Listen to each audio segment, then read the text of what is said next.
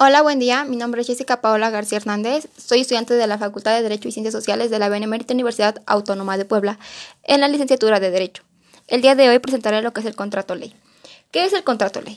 Es un convenio celebrado entre uno o varios sindicatos de trabajadores y varios patrones o bien uno o varios sindicatos de patrones.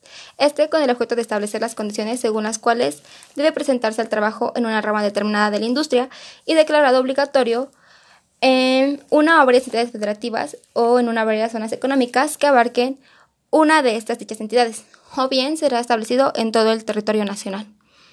Estos contratos son para industrias con jurisdicción local y federal. ¿Cómo se lleva a cabo un contrato ley?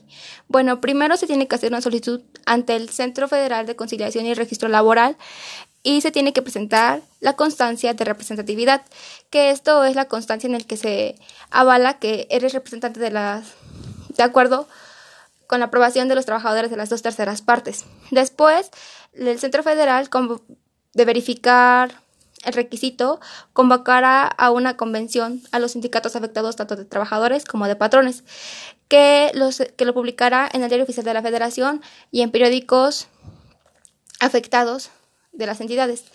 Este tendrá que contener el lugar, la fecha y la hora en donde se llevará la convención. Posteriormente se llevará a cabo la aprobación por trabajadores y por patrones.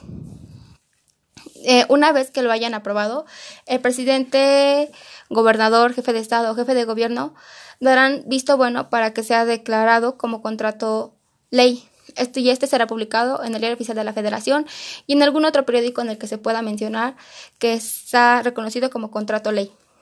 Bien, eh, ¿qué contienen estos contratos?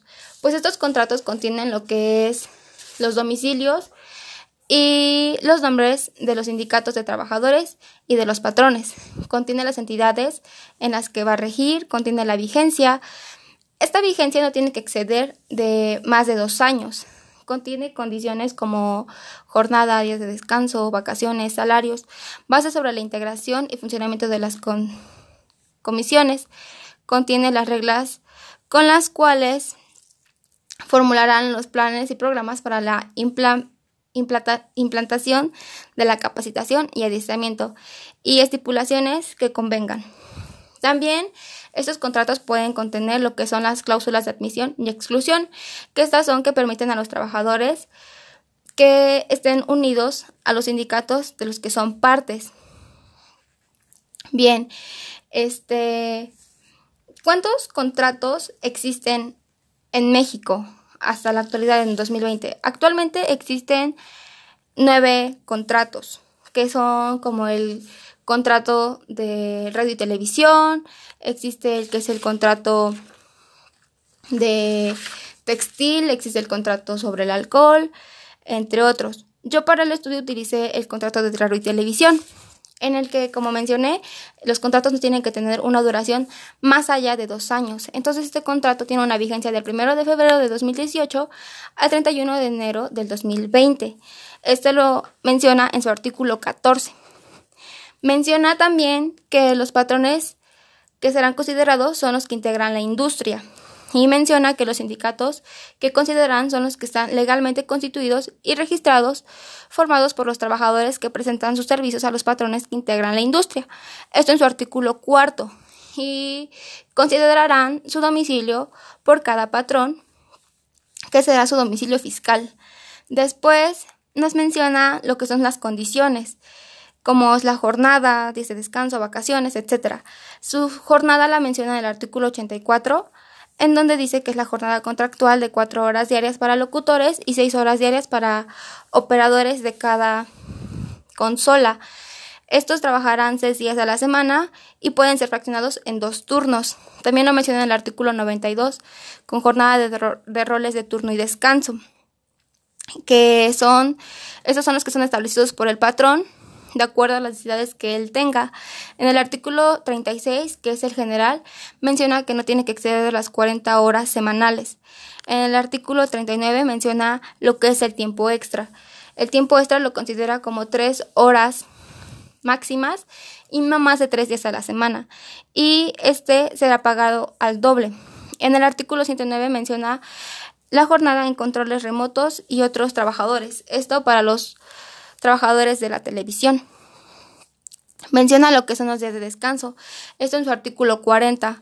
Y los días de descanso que él considera son los, son los de acuerdo a ley, como el primero de enero, el tercer lunes de marzo, el 25 de diciembre, los, los el que es de acuerdo a lo que la ley señala, entre otros. Menciona lo que son las vacaciones, esto en su artículo 45, que menciona que el primer año tendrán derecho a 7 días de vacaciones, el segundo año tendrán derecho a 10 días de vacaciones, el cuarto año a 13 días de vacaciones y más de 4 años tendrán derecho a 2 días extras por cada 5 días laborados.